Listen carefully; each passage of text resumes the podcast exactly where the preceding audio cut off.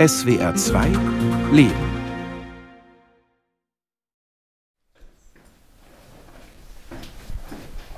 Ein Haus in der Nähe von München. Rainer Ölwein, 82 Jahre, betritt das Wohnzimmer. Unter dem Arm eine große, abgewetzte Aktenmappe. Er wuchtet sie auf den runden Holztisch. Also seit der Flucht, die wir 1945 im Januar begonnen haben, war die Aktenmappe immer dabei und äh, hat also eine ganz zentrale Rolle auch später gespielt. Die ganzen Versicherungsunterlagen, die ganzen äh, Zeugnisse meines Vaters, äh, auch alles, was mit unserer Geburt zusammenhängt, die, die ARIA-Nachweise, das war alles da dabei. Sein ganzes Leben begleitet ihn die Mappe schon. Nach dem Tod der Mutter 1979 ging sie an ihn über. Aber was sonst eben noch drin war, das hat sich erst im Laufe der Zeit dann herauskristallisiert. Da war dann also äh, ein großes Staunen da. Die Tagebücher des Vaters, ein Familienbuch, das die Erziehung der Kinder im Sinne der nationalsozialistischen Ideologie dokumentiert, sowie Stapel von Briefen. Die Dokumente einer Familie aus der NS-Zeit sind wertvolle Originalquellen. Dessen ist sich Rainer Ölwein bewusst, als er sie 2013 aus der Aktenmappe zieht. Er hat als Volkswirt in leitenden Positionen in der Luftfahrtindustrie gearbeitet, im Ruhestand aber ein Zweitstudium in Geschichte und Kunstgeschichte abgeschlossen und promoviert. Da habe ich das zum ersten Mal rausgezogen mit äh, ja, schlechtem Gewissen eigentlich, weil es für mich immer ein Geheimnis war, was da drin war. Äh, Intimitäten, die ich nun jetzt plötzlich da äh, ohne meine Mutter rausziehe oder ohne meinen Vater rausziehe und plötzlich in, einsteige in etwas, was sehr intim ist, was mich möglicherweise gar nichts angeht. Ne? Tagebuch Egon Ölwein, 24. März 1938. Gestern Rede Goebbels zur Wahlkampferöffnung. Die Kerle können auf allen Seiten spielen. Aber man hat Vertrauen zu ihnen. Wie klug wird jetzt der Blick aufs Ausland gelenkt und damit zugleich eine innen-, außen- und weltpolitische Fliege erschlagen. Wir gehen noch größeren Zeiten entgegen. Brief von Martha Ölwein an ihre Mutter Emma Utz, Bad Ribolzau, 4. Januar 1939. Liebe Mutter, ich bin zurzeit völlig runter. Seit November räumig. Auspacken, einpacken, wieder ausräumen und jetzt wieder alles packen und einschließen. Doch durch diese Arbeit komme ich nicht zum Denken und das Seelische hat jeder allein durchzukämpfen.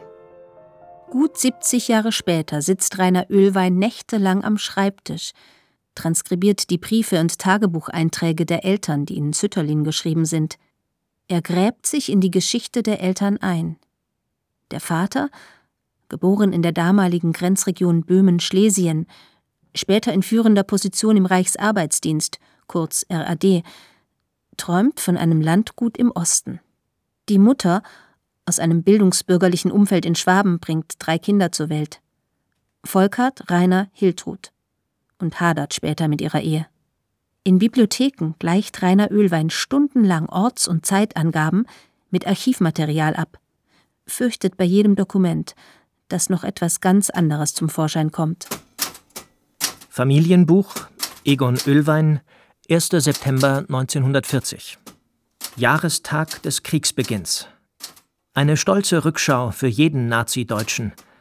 Und für euch, ihr Jungvolk, eine außerordentliche Verpflichtung. Wenn es nach meinen idealistischen Werten ginge, müsste der eine von euch, ein tüchtiger Bauer und politischer Führer, der andere ein ebenso tüchtiger Arbeitsdienstler mit viel erzieherischer und technischer Begabung, beide aber leistungsfähige Reserveoffiziere werden. Also das Besondere ist, dass in einer großen Fülle und Dichte Dokumente einer nationalsozialistischen Familie zur Verfügung stehen, die auch ja, wirklich zur Verfügung stehen, indem auch die Erben bereit sind, die zu publizieren. Thomas Reitel ist Historiker am Institut für Zeitgeschichte in München. 2017 wandte sich Rainer Ölwein an das Institut und übergab den Historikerkollegen das Material und seine Recherchen. Thomas Reitel hat sich gemeinsam mit Johannes Hürter der Familiengeschichte der Ölweins angenommen. Gemeinsam mit Rainer Ölwein haben sie dann, zu dritt, 2021 ein Buch herausgegeben. als Teil der Schriftenreihe Das Private im Nationalsozialismus. Der Titel Im Übrigen hat die Vorhersehung das letzte Wort.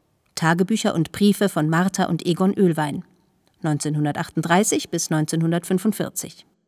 575 Seiten, 62 Seiten Anhang, 922 Fußnoten. Über den Erläuterungen auf der hinteren Umschlagseite steht die Überschrift Dokumente einer nationalsozialistischen Familie. Das zu hören, äh, die Überschrift Das Leben einer nationalsozialistischen Familie, und das ist meine Familie, das ist, das zwickt schon irgendwo. Und ähm, ja, daran merkt man auch, ähm, wie sehr man damit gerechnet hat. Naja, bei mir war es bestimmt nicht so. Kerstin Binder, Mitte 50, ist die Tochter von Rainer Ölwein, also Martha und Egons Enkelin. Sie erinnert sich an Äußerungen ihres Vaters während seiner Recherchen. Also er hat immer so ein paar Sachen rausgelassen, ein paar Fragmente äh, uns mitgeteilt innerhalb der Familie.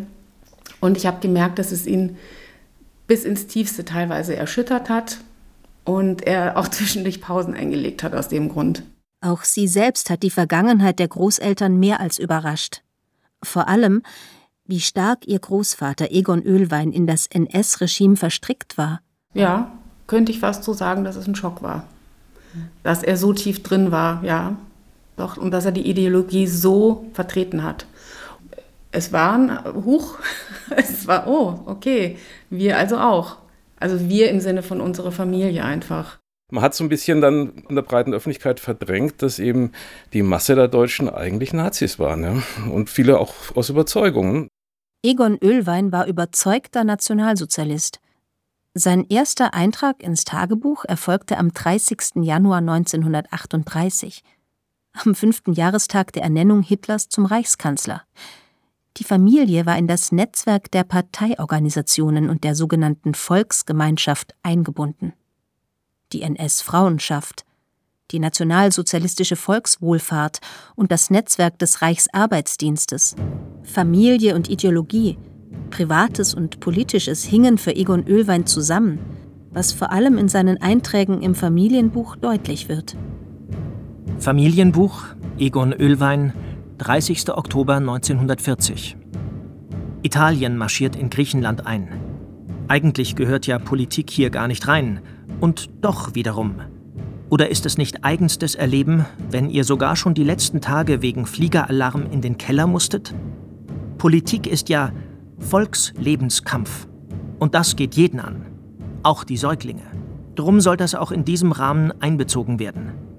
Rainer, du machst dich. Trinkst Kuhmilch, Brei, Zitronen- und Mohrrübensaft und nimmst sogar sehr brav zu. Seit 1936 war Egon Ölwein Oberstfeldmeister. 1942 stieg er zum Arbeitsführer im Reichsarbeitsdienst auf. In diesen Funktionen wird er häufig versetzt. Baden, Böhmen, Oberschlesien, Westgalizien, später an die Ostfront und in die Nähe von Auschwitz. Und stets folgt Martha Ölwein ihrem Mann mit den Kindern. Ich habe immer nur das Wort Reichsarbeitsdienst gehört und das war ja, das hat uns geprägt in Oberschlesien. Da sind wir danach umgezogen, danach hat sich meine Mutter gerichtet, danach hat sich unser Leben gerichtet. Die ganze Familie musste sich danach richten, jeden Umzug, den er äh, im Grunde genommen egoistisch vollzogen hat. Äh, er wollte immer in den Osten und äh, auch gegen den äh, Schmerz und Heimweh meiner Mutter wollte er das, also hat er das immer durchgesetzt, da hat er keine Rücksicht gekannt. Das Buch über die Ölweins ist die erste wissenschaftliche Veröffentlichung mit Dokumenten, die Einblick geben in eine Führungsposition innerhalb des Reichsarbeitsdienstes während des Zweiten Weltkriegs. Sie beschreiben, mit welcher Gesinnung Egon Ölwein seine Position ausgefüllt und wie sich dies wiederum auf die Familie ausgewirkt hat. Während sich Martha Ölwein selten konkret zum Nationalsozialismus äußert und im Familienbuch häufig über ihre Gebrechen und die Krankheiten der Kinder schreibt, verfolgen die Eintragungen von Egon Ölwein ganz klar ein Ziel, so Thomas Reitel man darf natürlich nicht zu naiv sein, zu glauben, das wären jetzt völlig objektive Widerspiegelungen der Wirklichkeiten, sondern jedes Dokument ist ein Konstrukt des Schreibers in gewisser Hinsicht mit einer gewissen äh, ja, Funktion, Wirkungsabsicht. Äh, und das merkt man diesen Dokumenten auch ganz deutlich an, an wen sie gerade gerichtet sind. Egon Ölwein will mit den Aufzeichnungen beweisen, dass er ein Leben ganz im Zeichen des Nationalsozialismus führt. Familie ist für ihn ein nationalsozialistisches Projekt. Seine Einträge richten sich häufig an die Kinder. Volkert, geboren 1938, Rainer 1940 und Hiltrud 1943, sollen einen der Ideologie entsprechenden vorbildlichen Lebensweg gehen. Deutlich wird dies bei einer Namensgebungsfeier für die Kinder, die anstelle einer Taufe ausgerichtet wird. Und da richtet er sich, äh, Egon Ölwein, streng nach Vorgaben, die er in irgendwelchen Blättchen, Schriften des Reichsarbeitsdienstes und der SS gelesen hat und versucht sozusagen auch da eine vorbildliche Familienfeier im Sinn des Nationalsozialismus zu äh, gestalten. Das Geltungsbedürfnis gilt dann auch den eigenen Kindern, die das später mal lesen sollen. Meine Ansprache zu eurer Geburtstagsfeier am 19.09.43. Es ist das erste Mal in unserer Sippe, dass die Geburt der jüngsten Nachkommen unseres Geschlechts frei von dogmatischen Bindungen irgendwelcher bestehender kirchlicher Verbände gefeiert wird. Ihr sollt in einer dem germanisch-deutschen Wesen artgemäßen Weltanschauung ausgerichtet und geleitet werden. Drei Jahre alt war Rainer Ölwein damals. Zwei Jahre später starb der Vater. Er hat noch Erinnerungen an ihn. 43, 44, das ist das Jahr, wo ich mich erinnern kann, eben auch an ihn, wie streng er war. Ich habe auch Angst gehabt vor ihm, weil er eben sehr, sehr streng war. Ich erinnere mich, dass er uns äh, mal seine Schießkunst vorgeführt hat am Fluss, wo er eine Flasche reingeworfen hat und sie eben äh, erschossen hat. Und er hat eben, und das weiß ich auch noch, meinen Bruder sehr äh, kritisiert immer, weil er ihn einfach als, als Weichling an, angesehen hat. Der Reichsarbeitsdienst war für Hitler eine der wichtigsten Erziehungsinstanzen. Egon Oehlwein sah für sich die pädagogische Aufgabe, junge Männer für die Sache zu gewinnen, an die er glaubte. Er las Erziehungsratgeber und setzte die Ratschläge in der eigenen Familie um. Auch seine Einträge hierzu sind für die Forscher interessant. Bekannt ist ja der Name Johanna Haarer, äh, die da die führende äh, Fachfrau war damals mit sehr harschen Vorstellungen. Und da kann man genau sehen, also die, die Johanna Haarer wird erwähnt in diesen Quellen. Das ist das zweite Buch von ihr, Unsere kleinen Kinder. Und man merkt, die haben sich genau danach verhalten. Ja? Die haben genau diese Härte der Kindererziehung. Äh, also, dass zum Beispiel, wenn die Kinder nachts schreien, dass die Mutter nicht hin darf, sondern dass die so, sich ausschreien müssen und so. Natürlich habe ich, als ich es gelesen habe, auch teilweise mit den Tränen gekämpft, weil das ist meine Familie und das ist mein Vater. Und wenn ich sehe, wie sein Vater ihn behandelt hat, mit was für einer Strenge er an die Kinder rangegangen ist, da bricht es mir als Mutter wiederum das Herz. Also das ist eine ganz andere Sichtweise, die ich da natürlich mit reinmische. Die Lektüre war für alle Familienmitglieder aufwühlend, so Rainer Ölweins Tochter. Das Wissen um die Härte der Großeltern und Eltern hat den Blick auf die eigene Familie verändert. Rainer Ölweins Vater Egon meldet sich im Juli 1944 zur Waffen-SS. Im März 1945 wird er an die Ostfront geschickt. Martha flieht im Januar 1945 mit den Kindern aus Oberschlesien. Über Dresden gelangen sie nach Nordböhmen. Mit Hilfe des RAD kommen sie im April weiter Richtung Westen. Dann schlägt sich Martha Ölwein alleine durch. In der Familiengeschichte, wie sie später erzählt wurde, stand die Flucht immer im Vordergrund. Für mich war immer nur prägend dieser, diese Fluchtgeschichte, dieses Wir werden bombardiert. Meine Oma, die ihre drei Kinder in den Arm nimmt äh, und sagt, wir wollen, wenn dann, zusammensterben. Das sind ganz einprägsame Geschichten, die ich auch als Bild im Kopf habe, dadurch natürlich. Aber alles, was davor war oder dieses Infragestellen, war meine Familie auch nur ansatzweise beteiligt? Oder wenn sie nicht beteiligt war, was hat sie erlebt? Wenn sie beteiligt war, warum hat sie äh, etwas erlebt? Und wie hat sie es erlebt? Der Gedanke kam tatsächlich nicht auf. Beim Blättern im Buch nehmen die von den Historikern erstellten Fußnoten oft ganze halbe Seiten ein. Der Kriegsverlauf wird darin erklärt, Feldzüge, Mobilmachungen der Wehrmacht, Reden von Adolf Hitler werden zitiert, Hetzschriften, Zahlen von ermordeten Menschen, von vergasten Juden aufgelistet. Dieser Kontext ist wichtig, sagt Thomas Reitel, weil genau das in den Familiendokumenten nicht erzählt wird. auch in der Tätergesellschaft gab es nicht Situationen, wo Menschen zu Opfern wurden. Obwohl jetzt nicht jeder sagen, ein, ein, Täter war im Sinne, dass er jemanden ermordet hat, aber die gesamte Gesellschaft, diese, dieses verbrecherische Regime wurde von den Ölweins gestützt. Ähm, und das muss man immer auch sehen, ja, wenn man dann von solchen Situationen spricht, wo sie selbst als Opfer erscheinen. Das ist kein aktives Schweigen gewesen, sondern ich glaube, jeder lebt so sein Leben. Man meint genug zu wissen und stellt jetzt fest, oh, ist, ist dann doch mehr dahinter, als ich dachte. Und da müsste man, glaube ich, tatsächlich nochmal rangehen. Ich glaube, es geht uns aber allen in der Familie so. In wie vielen Familien gibt es Aktenmappen und Fotokisten, die nicht angerührt werden? Was liegt weggepackt auf Speichern oder in den hinteren Ecken von Schränken? Was wird über die Großeltern und für viele schon die Urgroßeltern erzählt? Ein einziges Mal, so erinnert sich Rainer Ölwein, habe er seine Mutter gefragt. Wollte er von ihr wissen, was sie wusste. Und das Schlimme ist eben, dass wir auch nie nachgefasst haben. Wir haben also nie Fragen gestellt. Ich habe nur meine Frage gestellt, als ich diesen furchtbaren Film sah, diesen Holocaust-Film, ob sie das alles gewusst hat. Das ist eigentlich, und da war das Gespräch sehr schnell beendet, als sie ihm sagte, ich habe es nicht gewusst, ja. nicht in dieser Form. Ja. Am 28. November 1944 schreibt Egon Ölwein seinen letzten Eintrag ins Familienbuch.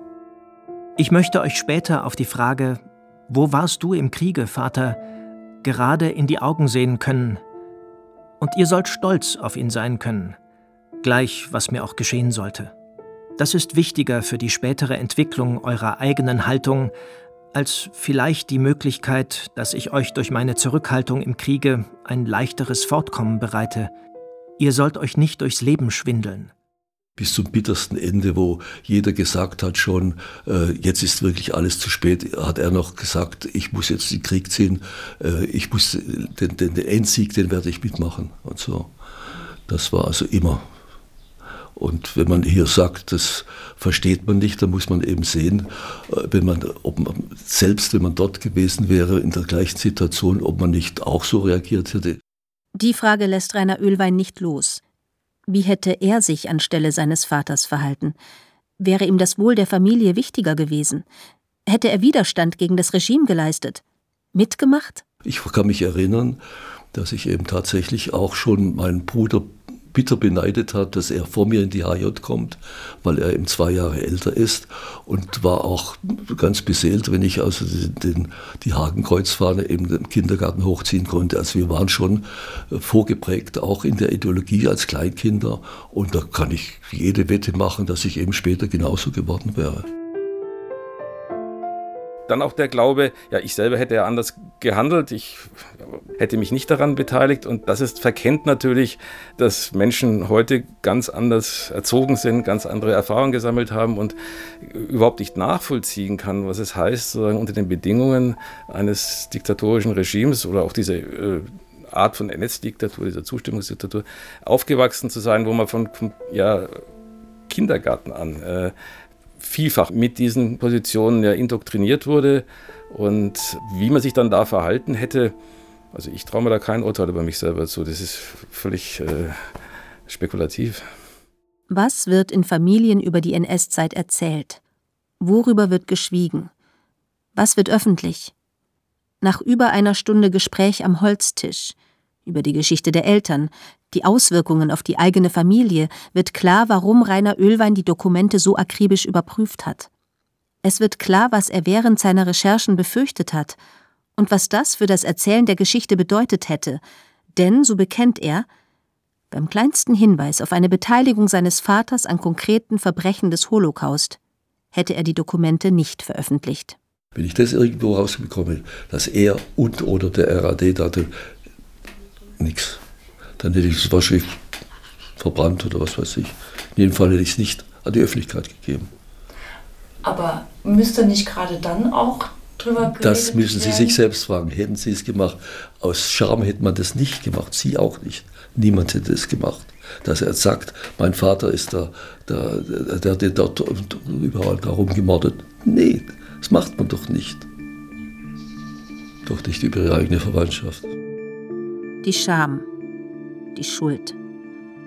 Rainer Ölwein ist sich nach jahrelangen Recherchen sicher, dass sein Vater an keinen konkreten Verbrechen beteiligt war.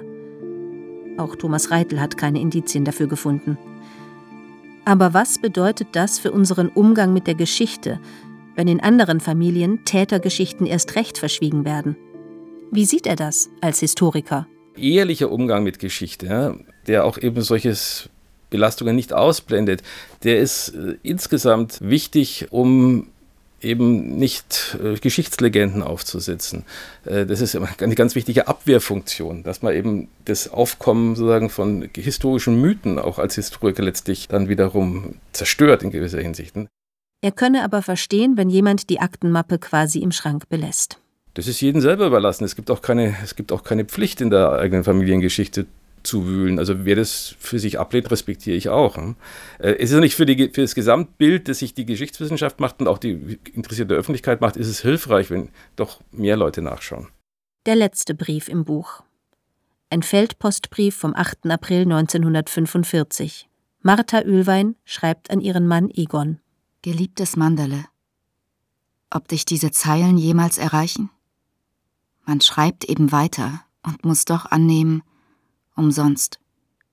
Mit den Kindern bin ich nun nach etlichen Strapazen hier gelandet. Ob wir hier aus dem Frontgebiet, das es ja wohl mal werden wird, mal wieder herauskommen, wird die Vorhersehung bestimmen. Der Brief kam zurück. In Fußnote 918 des Buches steht dazu, Egon Ölwein war zu diesem Zeitpunkt mit an Sicherheit grenzender Wahrscheinlichkeit gefallen oder sonst wie zu Tode gekommen einer von über 200.000 Soldaten der Jahrgänge 1901 bis 1905, die 1945 umkamen. Die höchste Verlustrate dieser Jahrgänge im gesamten Krieg. Die Aktenmappe der Familie Ölwein wurde geöffnet. Es gibt kein Nichtwissen mehr. Was jetzt weiter passiert? Kerstin Binder weiß noch nicht, was dadurch noch in Bewegung kommt. Sie will die Familiengeschichte aber auf jeden Fall weitererzählen. Ich denke, ich werde viel in Kommunikation mit meinem Kind gehen, der natürlich schon erwachsen ist, um es eben nicht mehr in eine Schublade zu packen, sondern zu sagen, hier gehört zu uns, sind auch deine Wurzeln. Damit sollten wir offen umgehen, auch für nachfolgende Generationen, gerade jetzt in dieser Weltsituation. Es ist ja nicht so, dass es kein Thema mehr ist, im Gegenteil. Auch Rainer Ölwein versteht die Geschichte seiner Eltern als Mahnung. Äh, das ist immer leicht zu reden, da hättet ihr, das hättet, warum macht ihr das, warum habt ihr das gemacht, äh, das hättet ihr, warum seid ihr so verbrecherisch gewesen? Ja, mein Resümee ist immer, man muss für die Demokratie und die Freiheit jetzt kämpfen.